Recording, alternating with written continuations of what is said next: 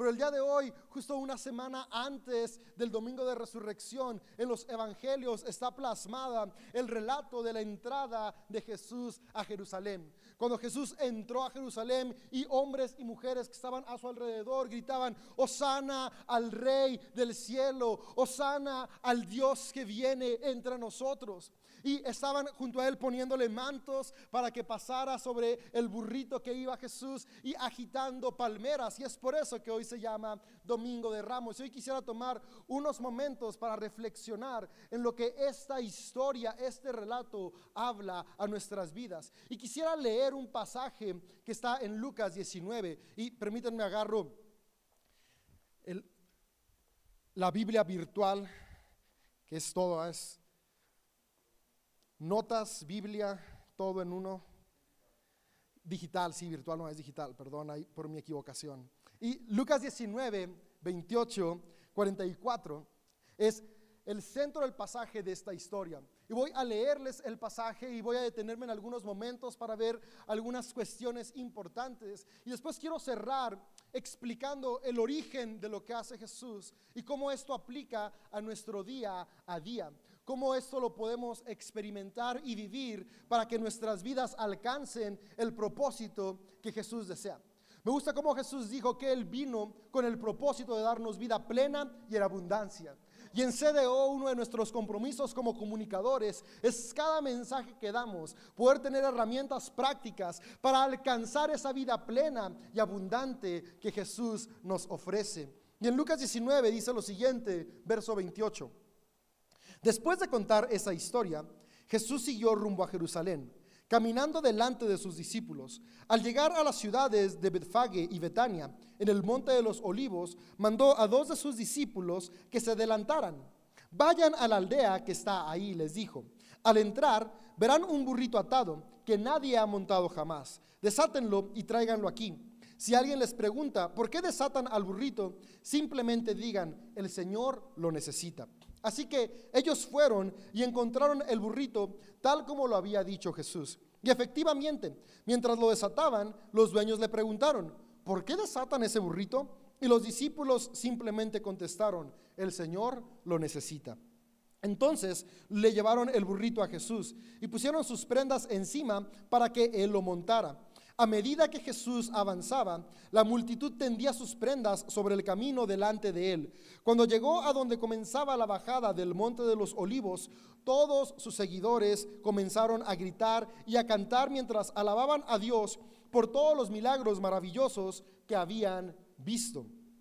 Como paréntesis, un poco antes, uno de los milagros que acababan de presenciar era la resurrección de Lázaro. En mi mensaje anterior justamente hablé de este milagro. Entonces las personas estaban asombradas, venían siguiendo a Jesús desde Betania, donde había resucitado a su amigo Lázaro, y entre este y otros milagros eran los que tenían sorprendidos a las personas que gritaban lo siguiente, lo que dice el versículo 38, bendiciones al rey que viene en el nombre del Señor paz en el cielo y gloria en el cielo más alto. Bendiciones al Rey que viene en el nombre del Señor, paz en el cielo y gloria en el cielo más alto. Aquí quiero hacer una pausa y, y esta, esta frase que la gente decía me recuerda mucho a la anunciación del nacimiento de Jesús. Cuando los ángeles están anunciando que Jesús nacería es lo que dicen,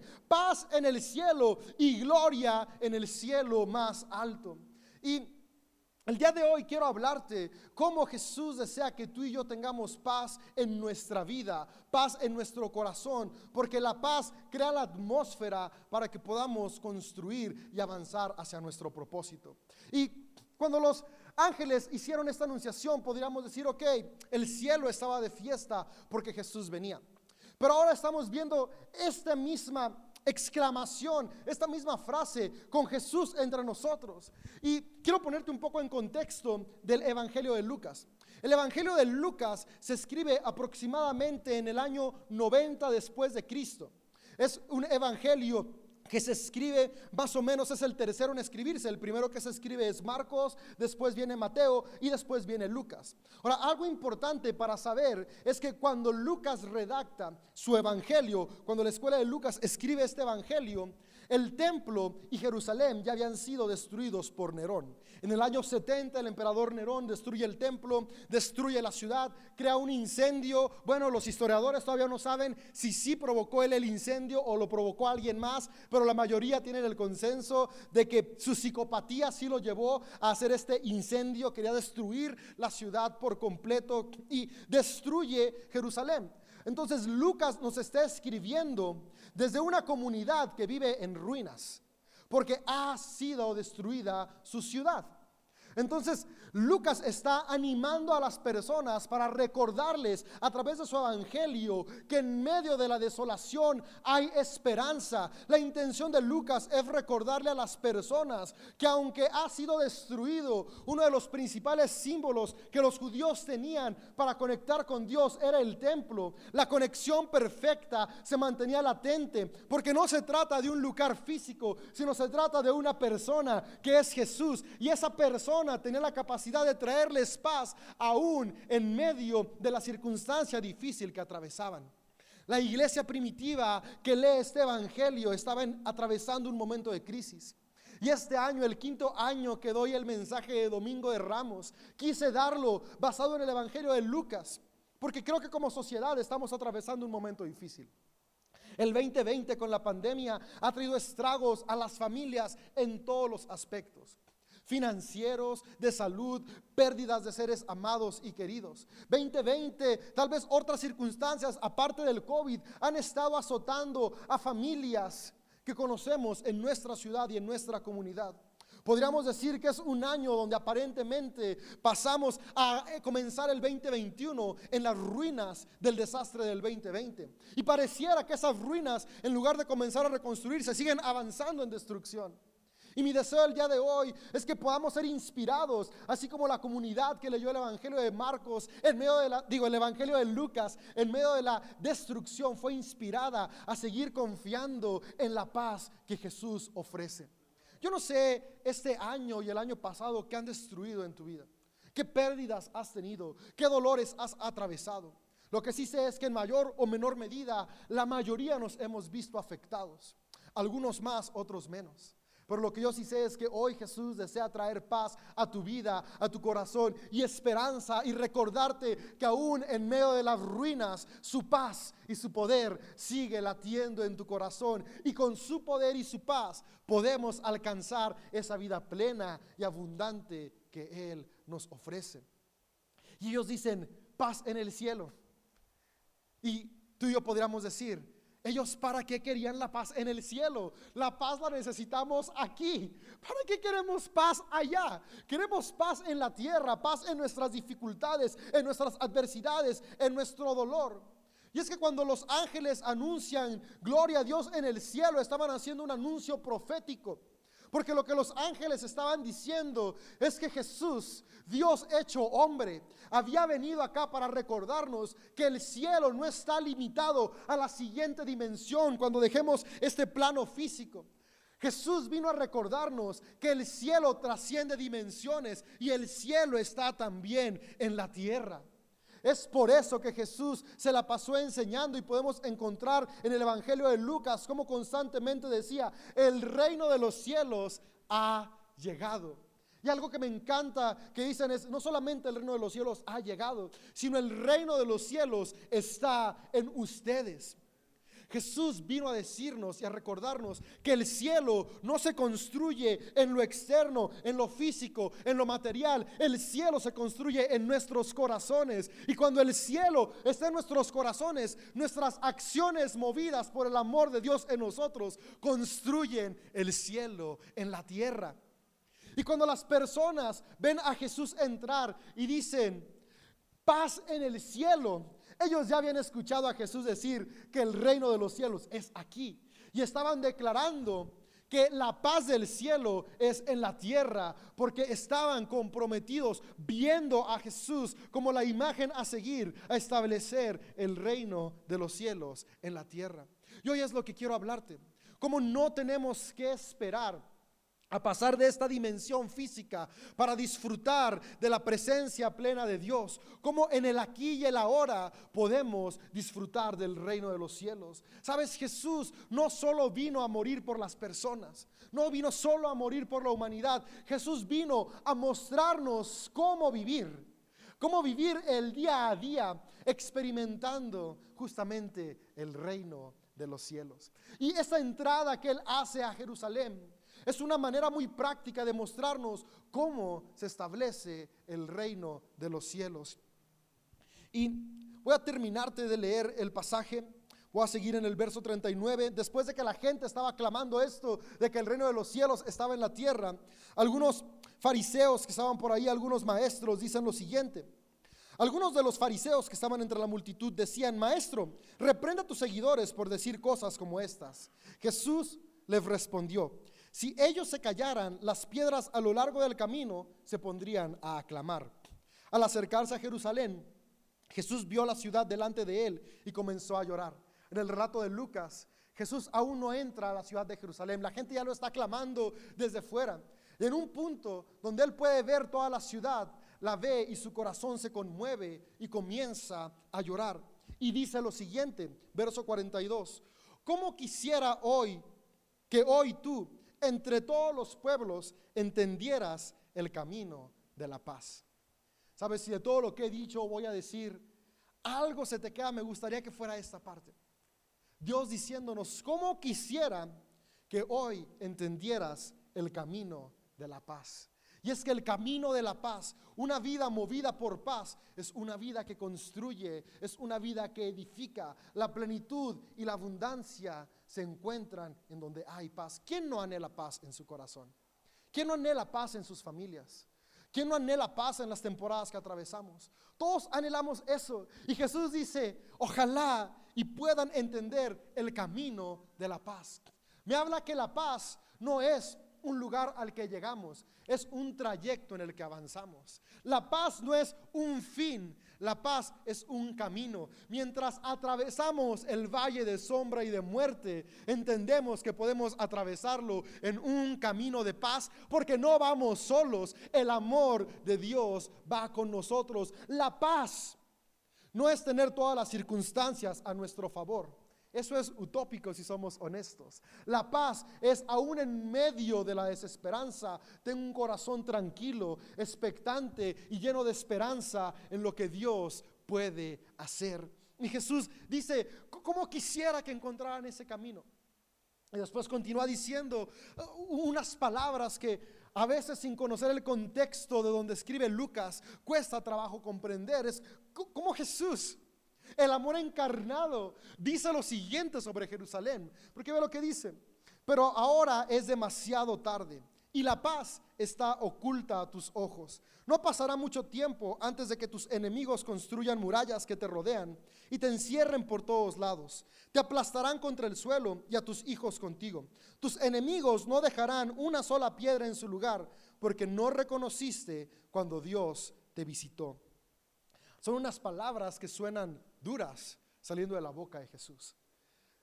Es como, de, Jesús, ¿por, qué mejor no hablas vida sobre Jerusalén? ¿Por qué mejor no dices, florecerás, crecerás, serás un lugar de esplendor? Y es que tú y yo necesitamos entender en qué contexto se escribe Lucas. Recuerda, Lucas está escribiendo desde la desolación. Lucas ya vio cómo Jerusalén fue destruida y de manera teológica está interpretando las enseñanzas de Jesús para explicarle a sus escuchas, para explicarle a quienes escuchaban el Evangelio de Lucas por qué fueron destruidos y cómo evitarlo. Jesús dijo claramente, ojalá hubieran escuchado el camino de la paz. Porque si hubieran escuchado el camino de la paz, la desolación no habría llegado. Y es que cada día tú y yo tenemos dos opciones en nuestra manera de actuar. Cada vez que tú y yo nos relacionamos con nuestra pareja, con nuestros hijos, con nuestros padres, con nuestros colaboradores de trabajo, con nuestros vecinos, tenemos dos opciones.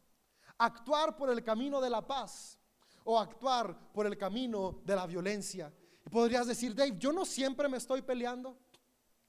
Pero es que violencia no siempre se ve en golpes físicos.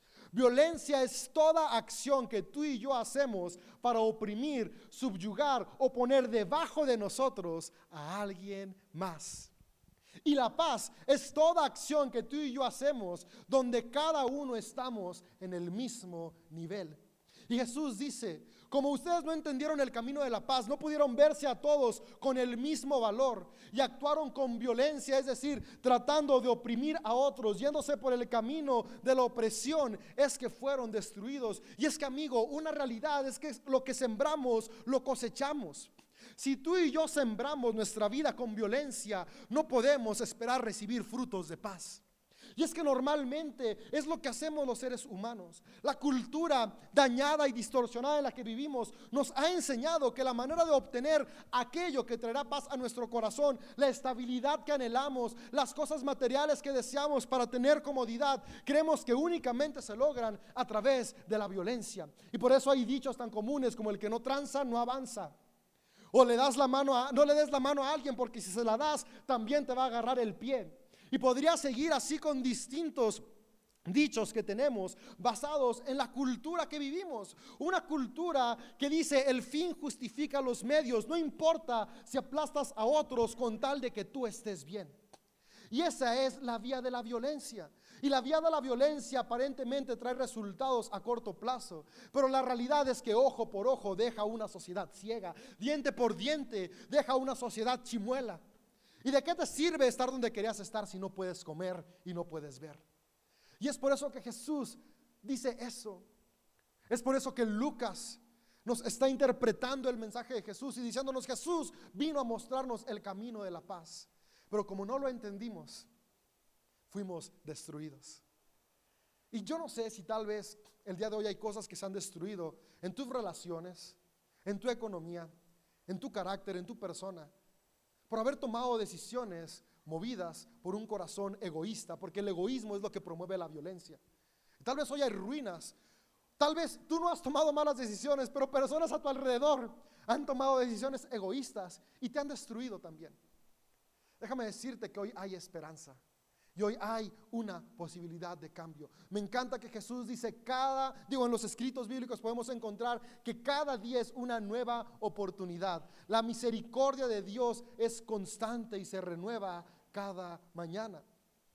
Si hasta hoy has estado construyendo ruinas, hoy podemos ser transformados por el amor de Jesús y comenzar a construir vida. ¿Y cómo hacemos eso? ¿Cómo llegamos a esa parte? Y me encanta que en el relato de la entrada de Jesús a Jerusalén podemos ver principios muy prácticos. Porque al final de cuentas, como te digo, hay dos maneras de construir. Y esto lo he hablado en la mayoría de los mensajes que te doy. La manera del egoísmo y la manera del amor. Cuando somos guiados por egoísmo, pensando únicamente en el yo, tendemos a oprimir a otros. Porque es lo mío, lo que yo quiero, lo que yo necesito. Todas las guerras que han existido desde que el ser humano pisó la faz de la tierra han sido por egoísmo. Porque una persona dijo, yo quiero enseñorearme de todo. Y le pagó a personas para que pelearan por él o junto con él para conquistar y tomar lo que no le pertenecía. ¿Por qué? Por egoísmo. ¿Cuántas familias no se han destruido porque se pelean por el testamento de papá y mamá, por egoísmo, porque yo quiero más, porque yo quiero todo. Egoísmo, ¿cuántos matrimonios se han fracturado por egoísmo en la pareja? ¿Cuántas relaciones de amigos se han roto porque el egoísmo gana? El egoísmo nos lleva a actuar con violencia y la violencia destruye. Pero la contraparte del egoísmo es el amor. Y el amor no piensa en yo, el amor piensa en nosotros. ¿Cómo puedo distinguir si mi vida está siendo movida por egoísmo o por amor? ¿Qué palabra suena en mi mente? ¿Para mí o para nosotros? Cuando estoy construyendo desde nosotros, el amor me está moviendo, porque el amor construye en comunidad. Por eso Jesús edificó la iglesia, porque la iglesia es una comunidad de personas, porque la única manera de vivir amando es en comunidad, cuando pasamos del yo al nosotros. El yo siempre me va a llevar a pensar en actuar violentamente. El nosotros me va a llevar a actuar pensando en servir. Y la mejor manera de amar es sirviendo a los que están a nuestro alrededor. Y todo esto que tiene que ver con la entrada de Jesús a Jerusalén y con el domingo de ramos, de palmas. Tiene que ver todo. Porque ese mismo día que Jesús estaba entrando a Jerusalén sobre un burrito, del otro lado de la ciudad estaba entrando Poncio Pilato. Ahora, ¿por qué está entrando Poncio Pilato? Este relato está sucediendo una semana antes de la Pascua. ¿Qué significa la Pascua? La Pascua es la celebración de los judíos, recordando que un día Dios los libertó de la esclavitud en Egipto. Están celebrando que un día eran esclavos y llegaron a ser libres. Y digo llegaron a ser libres porque en ese momento están bajo la opresión del imperio romano. Por lo tanto, recordar que un día habían sido libres era el ambiente propicio para que hombres sediciosos con un corazón, podríamos decir, bueno, pero mal enfocado, porque es bueno anhelar tu libertad, pero lo estaban anhelando desde la violencia. Se querían levantar en armas para liberarse de Roma y constantemente en la época de la Pascua había levantamientos armados para poder deshacerse de sus opresores. Entonces los opresores dijeron, si ya sabemos que esto va a pasar, desde antes mandemos al ejército para que los limiten, para que los intimiden.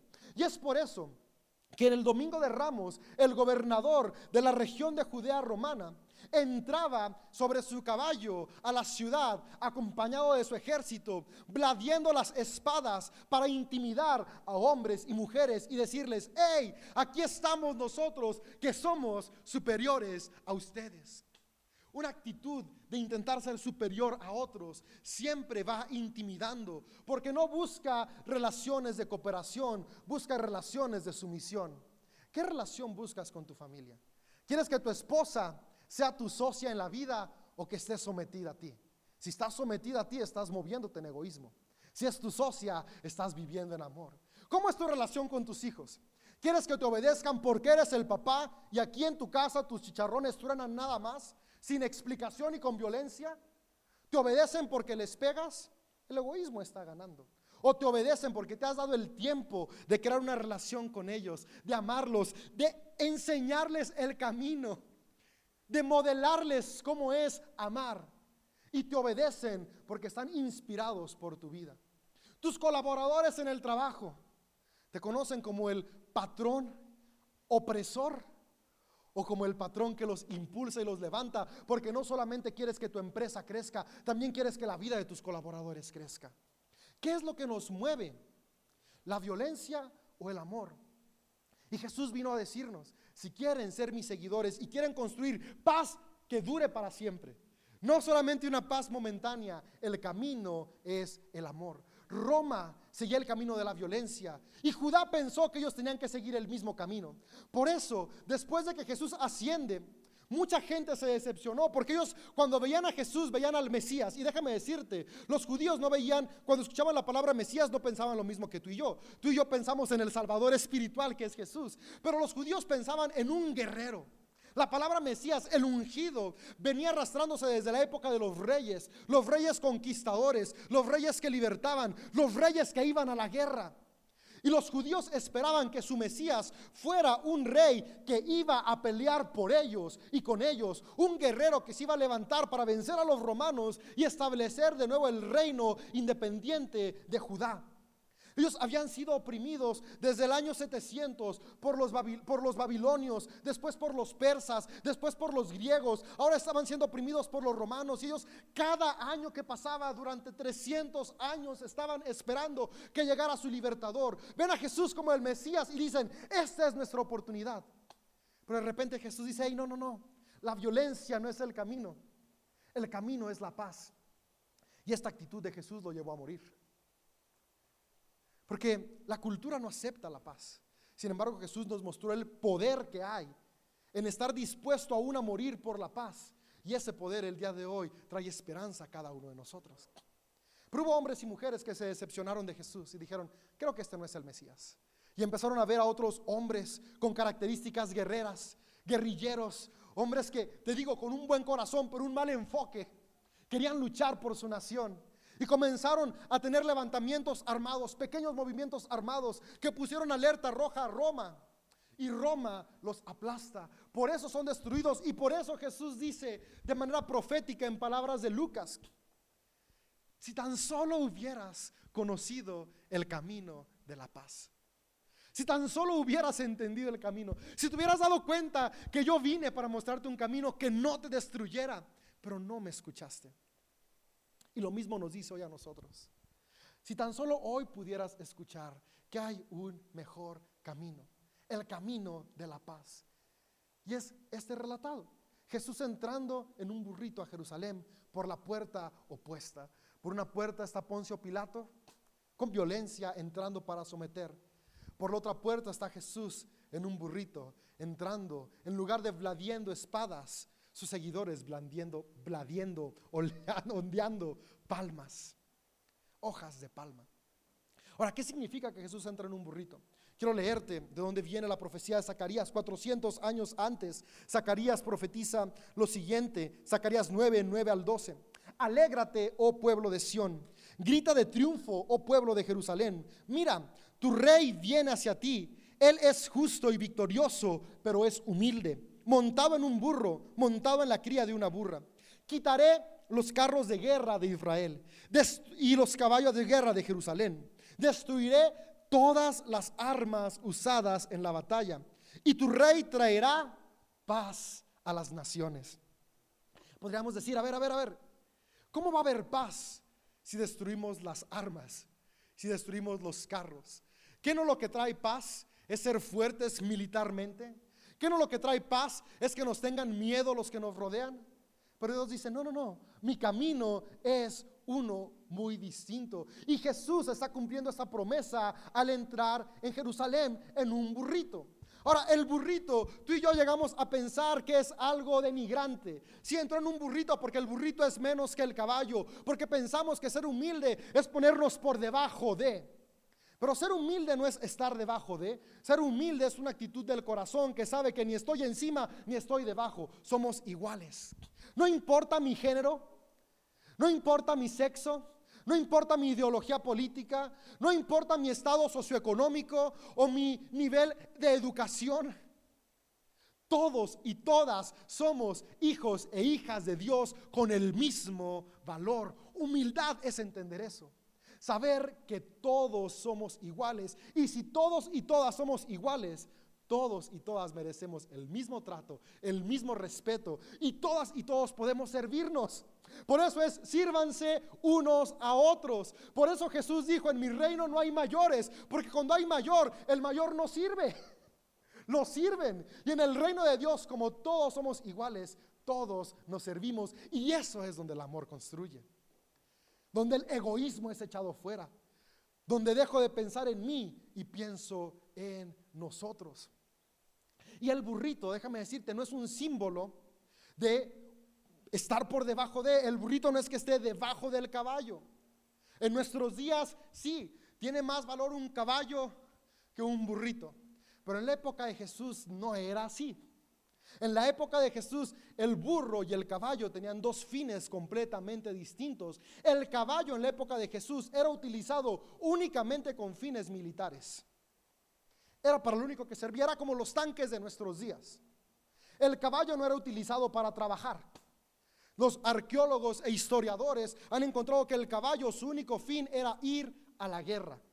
El burrito, el burro era el animal por excelencia para construir y trabajar. El caballo era utilizado para matar, mientras que el burro era utilizado para sembrar, para construir, para edificar. Es por eso que Pilatos entra en un caballo que viene a destruir. Pero Jesús entra en un burrito que para la cultura en la que vive Jesús es un animal que construye, que edifica y que proporciona vida.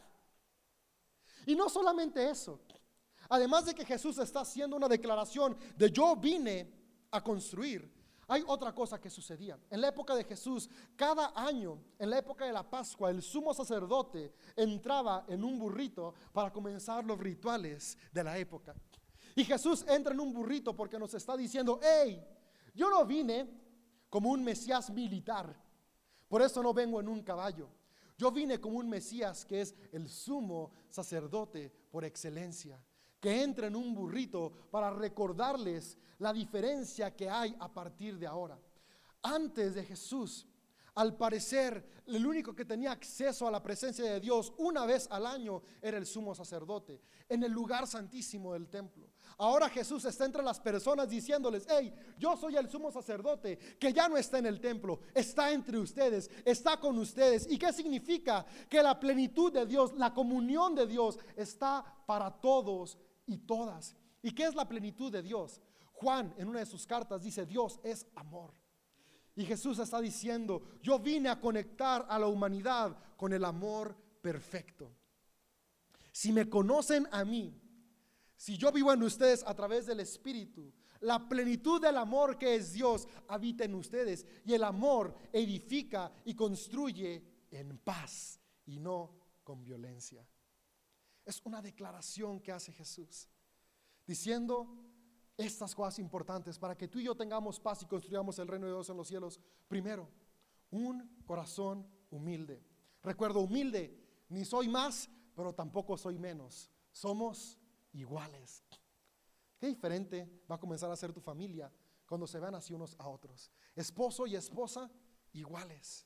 Me encanta cómo dice, cuando, cuando dice que, que, creó Dios a la mujer como su ayuda idónea, nosotros entendemos que, que, es alguien que va a su lado para avanzar, pero en hebreo significa que creó a la mujer de frente, cara a cara al hombre, porque estamos iguales viéndonos para juntos construir.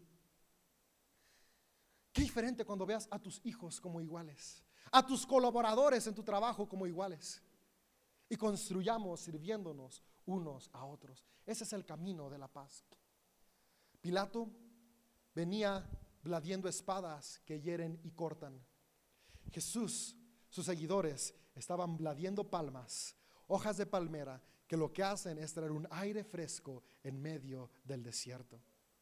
Una actitud de amor construye para traer un aire fresco al desierto que estemos atravesando. ¿Qué ruinas hay hoy? Se van a reconstruir cuando estemos dispuestos a abandonar el camino de la violencia, del egoísmo y abrazar el camino de la paz, que es el camino del amor. Cierra Zacarías con un pasaje que me encanta. Y dice el versículo 12, una vez que se quitan los carros, que se destruyen todas las armas, porque no vamos a vivir con una actitud violenta, sino con una actitud de paz. Ve la promesa que hay cuando abrazamos el camino de la paz. Regresarán al refugio. Los refugios son necesarios cuando hay violencia alrededor.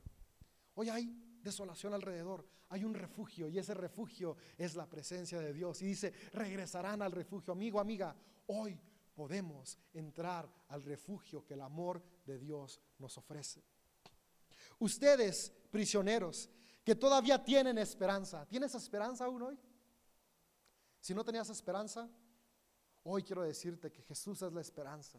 Y si Él está en ti, Él puede resucitar toda esperanza que había muerto a través de su amor.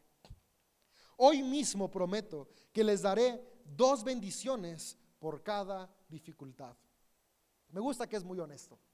No dice que nos va a quitar la dificultad, porque sería contradecir la naturaleza del universo en el que vivimos, en el cual hay valles y en el cual hay picos, momentos buenos, momentos malos. Pero sí dice que si tenemos una actitud de paz, aún en la dificultad, podremos tener dos bendiciones. ¿Por qué? Porque la actitud de amor construye entre las ruinas. Cantamos una canción donde decimos que florecen jardines de las tumbas, jardines de las ruinas. Y eso es posible en nuestras vidas si abrazamos el camino del amor. ¿Qué vamos a levantar en nuestra mano esta semana? ¿Una espada o una palma? ¿Para herir e intimidar o para traer un viento fresco a las personas a nuestro alrededor? Que hoy podamos tener un corazón humilde, estar dispuestos a que nuestras manos dejen de jalar gatillos y comiencen a construir esperanza. Que nuestras manos dejen de oprimir y comiencen a levantar. Que nuestras manos dejen de golpear y comiencen a consolar y a amar. Juntos vamos a hacer la diferencia. No cometamos el mismo error que cometió Judá, que no fue consciente del camino de la paz y decidió seguir el camino de la violencia y terminaron destruidos. Si hoy estás vivo, hoy tienes esperanza de comenzar a construir paz. El tiempo que Dios te dé, que lo puedas vivir y experimentar con la paz de Dios, esa paz que sobrepasa todas las cosas.